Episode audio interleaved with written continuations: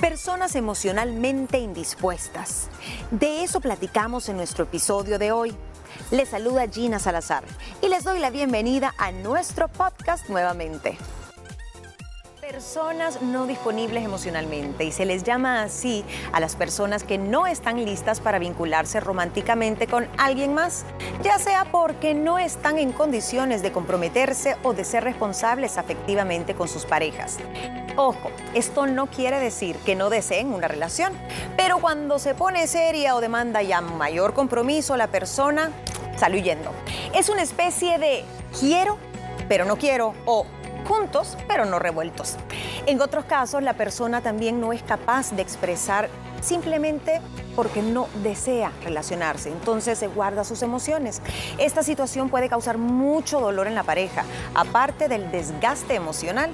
Estar con alguien así puede causar problemas de autoestima. Por eso aquí te diremos cómo reconocer esta situación y protegerte, que eso es lo más importante. Así que abrimos esta mesa, esta plática y también gracias por escucharnos a través del podcast de las mujeres libres. Niñas, este es un tema que ya hemos tocado tal vez bajo otro nombre, pero es una realidad. Hay gente que tiene un muro, una coraza, y no es que sean mala onda, no es que no, no tengan sentimientos, pero ellos se guardan mucho lo que sienten. Personas hasta cierto punto ensimismadas porque están concentradas en su yo interior y muchas veces ni ellos se dan cuenta de ese muro al que tú te referís. Y sí se hacen la pregunta al final del día o al final de una relación cuando termina, ¿y por qué nunca doy el siguiente paso?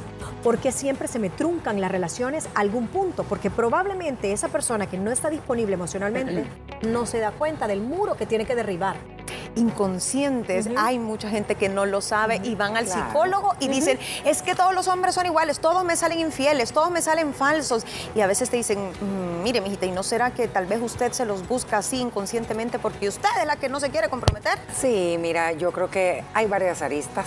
Porque hay muchísimas razones por las cuales hay tanto hombre y mujer que están emocionalmente pues no listos ni preparados para dar el siguiente paso dependiendo, diría yo. Yo creo que en el caso de las mujeres suele suceder mucho que a veces ellas atraen inconscientemente lo que no quieren atraer. Esa necesidad por querer tener una pareja, esa necesidad por querer formar una familia, porque la sociedad te dice que ya se te va el tren y que los años te están correteando, también hace que ellas estén todo el tiempo como desesperadas y cualquiera que ven, ya, este es, este es el amor de mi vida, ya, ya estoy viviendo con él, ta, y al mes, no, es que fíjate que no. Esa es una situación que creo que se suele dar bastante en el tema de mujeres. En hombres creo que también la edad es un factor clave. Entre más pasan los años, para un caballero, pues a lo mejor ya está en una zona de confort.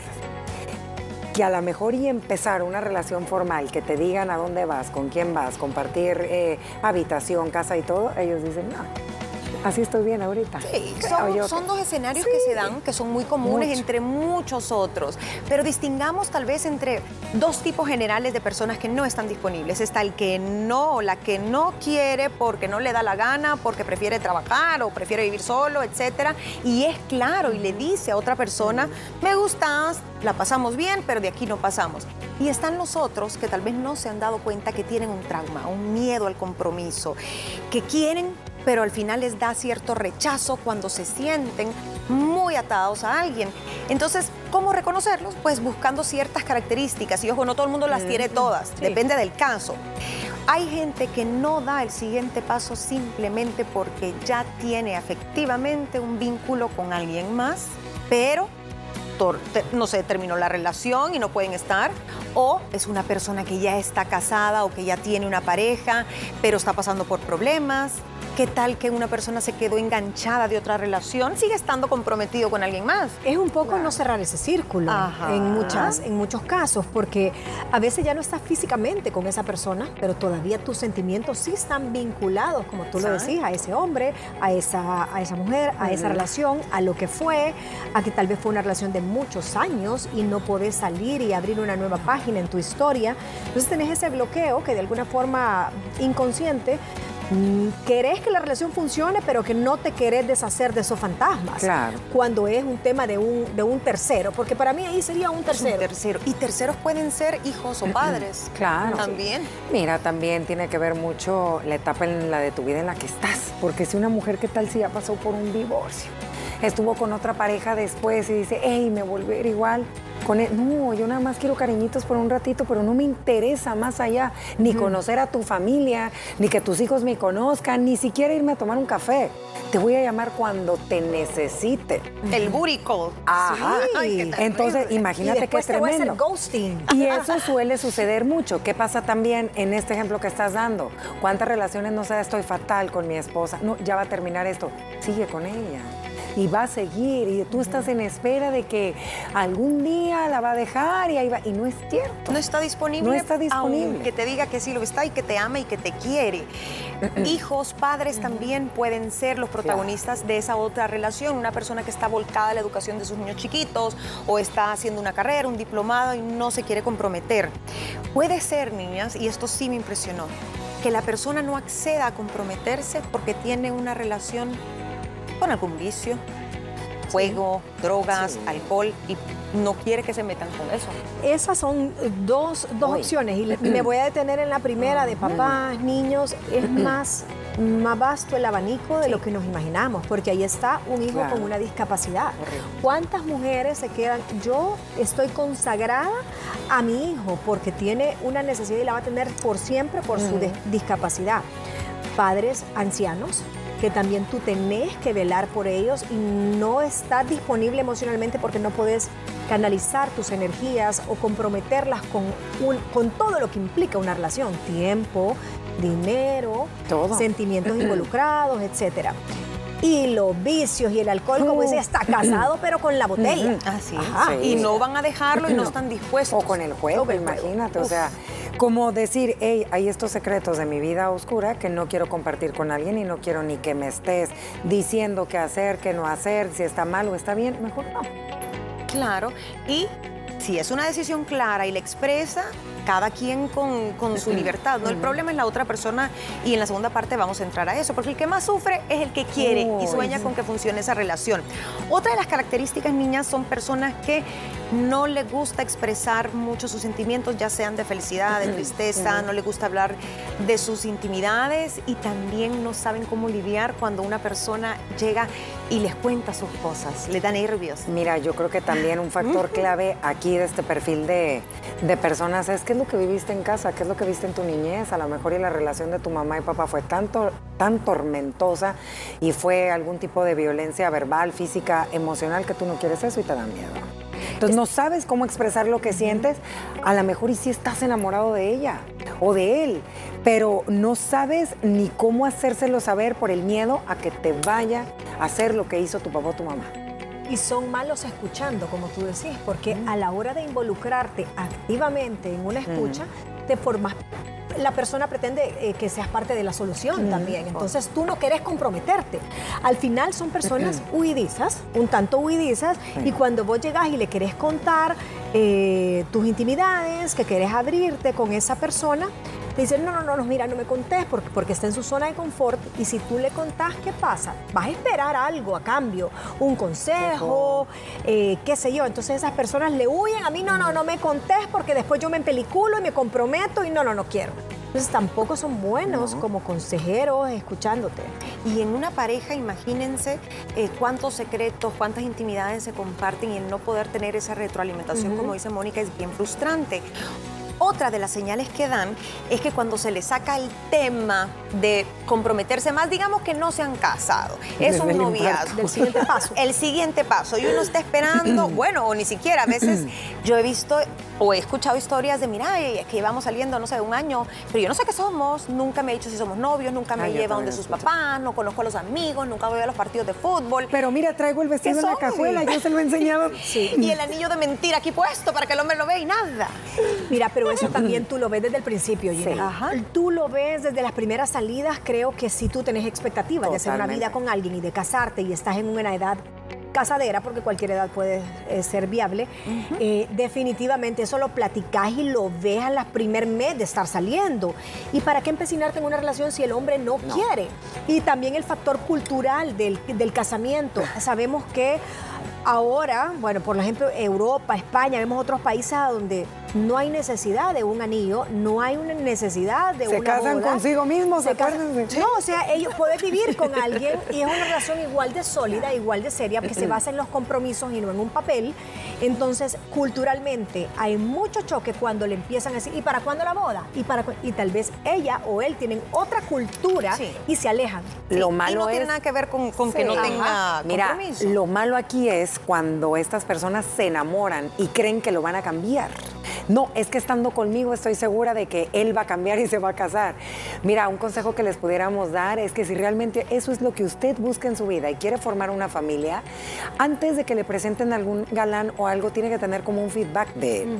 O sea, saber si eh, vive aquí y no vive fuera del país, solo viene por vacaciones y se lo van a presentar.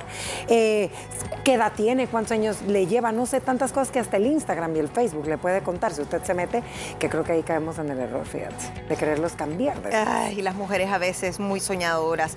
Voy a culminar con las características para que cuando volvamos vayamos a la parte de cómo actuar, que eso es bien importante porque al final esto es para alguien que está metido en una relación así y está sufriendo. Pero también está la pregunta que se las voy a hacer al final. ¿Será que una persona así puede cambiar? ¿Y cómo puede cambiar? ¿Mm? Cada quien tiene su opinión. Son personas, y le voy a dar la otra cara, aduladoras, detallistas, muchas veces bien atractivas, que saltan de una relación a otra. Entonces uno dice, pues si ha tenido 10 novias, ¿cómo es que está emocionalmente no disponible? Si ella anda buscando, lo que pasa es que no le ha salido una como yo, dice uno, ¿no?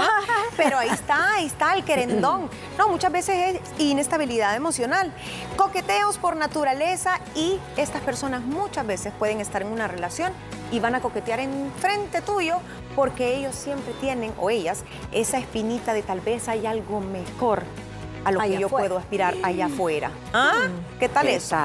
Piénsela, ya regresamos. Estás escuchando el podcast La Mesa de las Mujeres Libres del talk show Liberadas. Ya regresamos. Iniciamos con la segunda parte de esta plática de la Mesa de las Mujeres Libres, personas emocionalmente no disponibles, que quieren amorcito de vez en cuando o simplemente no quieren nada, pero no practican la comunicación asertiva, pueden hacer sufrir a la gente porque ellos simplemente se cierran y no quieren compartir su intimidad. Ya vimos cuáles son las características.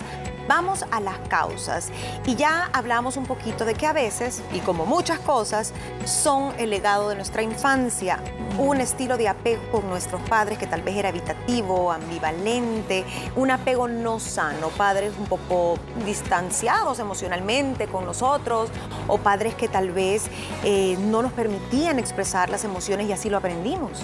Otro factor es una experiencia traumática como pareja que puedes tener. Eh, eh, podemos ver que hay muchos hombres, no sé por qué, pero creo que a los hombres se le da más. Las mujeres como que son más emotivas, el hombre es más racional, la mujer se vuelca más a una oportunidad de sí estar disponible y el hombre, si le sos infiel, muy pocas veces lo supera de manera, o sea, sí tal vez lo supera, pero para el hecho de dar el siguiente paso y volver a confiar y volver a formar una mm. familia o una pareja estable, les cuesta mucho. Después de una experiencia traumática, es casi que un parte del checklist por, por alguien que en alguien que no está eh, o disponible emocionalmente. Cuando siempre está soñando un tipo de relación que no va a llegar, o a un tipo de persona, mujer o hombre, que no existe. Entonces cada vez que se te presenta uno, siempre va a haber un pero que no te haga darte la oportunidad de, conocer. Y yo también creo que sí tiene que ver mucho con la personalidad, Gina. Tanto hombres como mujeres, y quiero pensar que estas nuevas generaciones, las prioridades han cambiado muchísimo. El tema de la crianza ha cambiado muchísimo. Eh, todavía mi generación es el casarte, el llegar al altar, el que tu papá te entregue, al hacer las cosas de la manera que te dicen que se tienen que hacer bien, que es la correcta. Ahorita muchas chavas y muchos chavos, no, no, no, termino mi carrera, me voy al extranjero, voy a hacer, si tengo oportunidad voy a trabajar y quiero volver a estudiar algo más. Regreso, veo si me late seguir viviendo aquí, si no otra vez de regreso, pero no, formar Entonces también creo que ahí le podemos agregar eso. Mucha, en la parte generacional que tú decís y que ahora, por supuesto, hay más, no es tan mal visto como No, antes, no hay no, más no. posibilidades y es válido. Y por eso dicen, están muy de moda las relaciones pasajeras o relaciones de manita sudada o virtuales, Ajá. porque en eso andan y quieren experimentar y conocer gente y no necesariamente tener una pareja eh, para toda la vida de la forma tradicional. Y esta es la más clara de todas, pero a mucha gente no le gusta escucharla. Simplemente es así porque no quiere. Porque no quiere, no le interesa. No le interesa. Así de Quiere. fácil. Su, su constructo feliz. mental está basado en Sí. no relacionarse con nadie, No. no. estar disponible para no sufrir. Es como la canción del Bad Bunny. ¿Cómo va la de la morena, la Lupita? No ¿Cómo me la puedo porque a mí Bad Bunny no me gusta. De, De varios nombres de mujeres. Y na, na, na, na. Ah, pues igual. Esa es. Me gusta la morena, la rubia, luego la pelirroja y me voy con Titi me María. preguntó. Titi me preguntó si tenía gustan muchas. todas. Todas Tenés me gustan. muchas novias. Tiene muchas que sí. novias. ¿Sí? Sí, es cierto. Y la gente confunde con, ay, pero es que si tiene algunas relaciones o yo le conozco un exnovio, una exnovia. Si es que no es, no es estar solo, simplemente no. es construir un vínculo que sientan ellos que los amarra, que les Sí. quita su libertad. Y la más común de todas las causas es el miedo. El miedo al Sí. compromiso, el miedo al abandono, el miedo a ser infeliz, el miedo que te viene de pronto, yo decía a los padres, por el estilo que uno veía de cómo se relacionan con los hijos, pero qué tal que tuviste una relación disfuncional de tus papás, un divorcio, y decías, a mí eso no me pasa porque no me pasa. Mira, siempre Sí. y cuando vos identifiques el problema y lo trabajes, está bien. Porque vos lo podés identificar y saber que el problema lo tenés por una cadena, un legado de cosas que has visto. Dicen que el subconsciente es como una máquina grabadora. O sea, al final vos venís y repetís una acción porque tu subconsciente ya lo tiene grabado. Entonces, tu subconsciente tiene grabado que la relación de tus papás no funcionó. Ajá. Y tú lo sabes. Lo que no estás haciendo nada es por borrarle el cassette a esa, a esa grabadora porque tú en el fondo sí querés ser feliz. Claro. Pero te da miedo el imitar esta situación que todos imitamos conducta y es bien probable que te pase. Sí. Porque vas a hacer con tu pareja los mismos errores que llevaron a tu papá a la ruptura. Mira, y también la culpa. ¿Qué suele suceder? Eh, las personas que por alguna circunstancia perdieron a su pareja, por enfermedad, por accidente, la culpa no me permite tener otra pareja porque me siento culpable. No, yo le guardo, ¿sabes? Creo que Ay, también eso tiene que ver. La, sí, porque a lo mejor y tú quieres rehacer tu vida, pero te sientes culpable porque también tienes unos hijos y no, no sabes cómo manejar. Cuando las mujeres pasan por un proceso de separación o de divorcio y tienen hijos, quiero que pensar que en ambos casos se da que a lo mejor dicen, hey, me encantas, cumples todos los estándares, estás perfecto, pero vienes con paquete y me da miedo aventarme esta responsabilidad porque no sé cómo manejarla. Entonces sí creo que hay que ver bien. Y, y ese es un perfecto ejemplo de cómo hacerlo, ¿Cómo hacer? siendo claros, asertivos. No puedo con esto, esto me da miedo, mejor hasta aquí. Y la otra persona ya está saber- sabedora de lo que puede esperar y así se engancha, pues muy culpa de él o de ella es.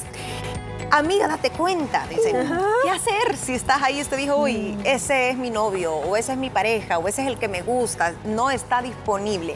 Hay muchas opciones y usted puede, dentro de todas, quedarse o no quedarse, pero ya es tu responsabilidad si Sí. después salís con el corazón roto. ¿Qué consejos daría? Mira, yo le daría el consejo primario, conozca bien a su pareja desde el principio. O sea, esto, los buenos días se ven desde la mañana. Si usted, usted está empezando una relación y después de un mes vos ves ciertos visos de lo que hemos tratado acá, es una persona que no está emocionalmente disponible. Puede ser que cambie, pero después de un acuerdo, después de psicólogos, de terapias, etcétera, vale la pena. Esa persona va a acceder Claro. a todo ese proceso para terminar haciendo de esa relación lo que tú soñás y no lo que esa persona realmente está pasando. Claro. Entonces, primero, evalúalo. Si te está pasando a la mitad de la relación y empezó diferente, ¿qué es lo que detonó? ¿Será sí, que ¿qué está ahuyentándose de algo que tú has hecho? ¿Y qué pasa ya que decís que puede aparecer a medio camino? Ay, o sea, sí, qué difícil. plantéense esto. Una persona que está comprometida emocionalmente, llevan dos, tres años juntos y todo, pero le empieza a gustar a alguien más. Esa persona para mí ya no está emocionalmente disponible para ti. Piqué. Ajá. Ay, vaya, ¿cuántos años no estuvo disponible? Como tres, ¿va? Como tres, cuatro, sí.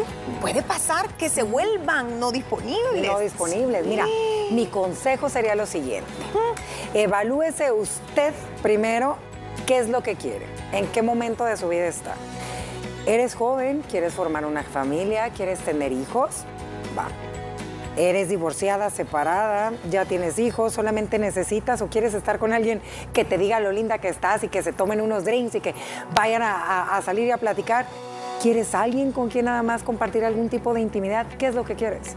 En base a eso, tienes varios caminos y tú vas a decidir cuál tomar. Pero para mí lo principal sería es en qué etapa de mi vida estoy. Hay muchas que ya están más grandecitas, más maduritas que dicen yo tampoco no quiero andarle lavando los calzones a nadie y no quiero andar recogiendo nada de nadie. Así que creo que tienen que estar en la misma sintonía y si tú ya estás en una relación y pretendes que esa persona va a cambiar, evalúate tú también, porque a lo mejor y la que no está emocionalmente disponible eres tú.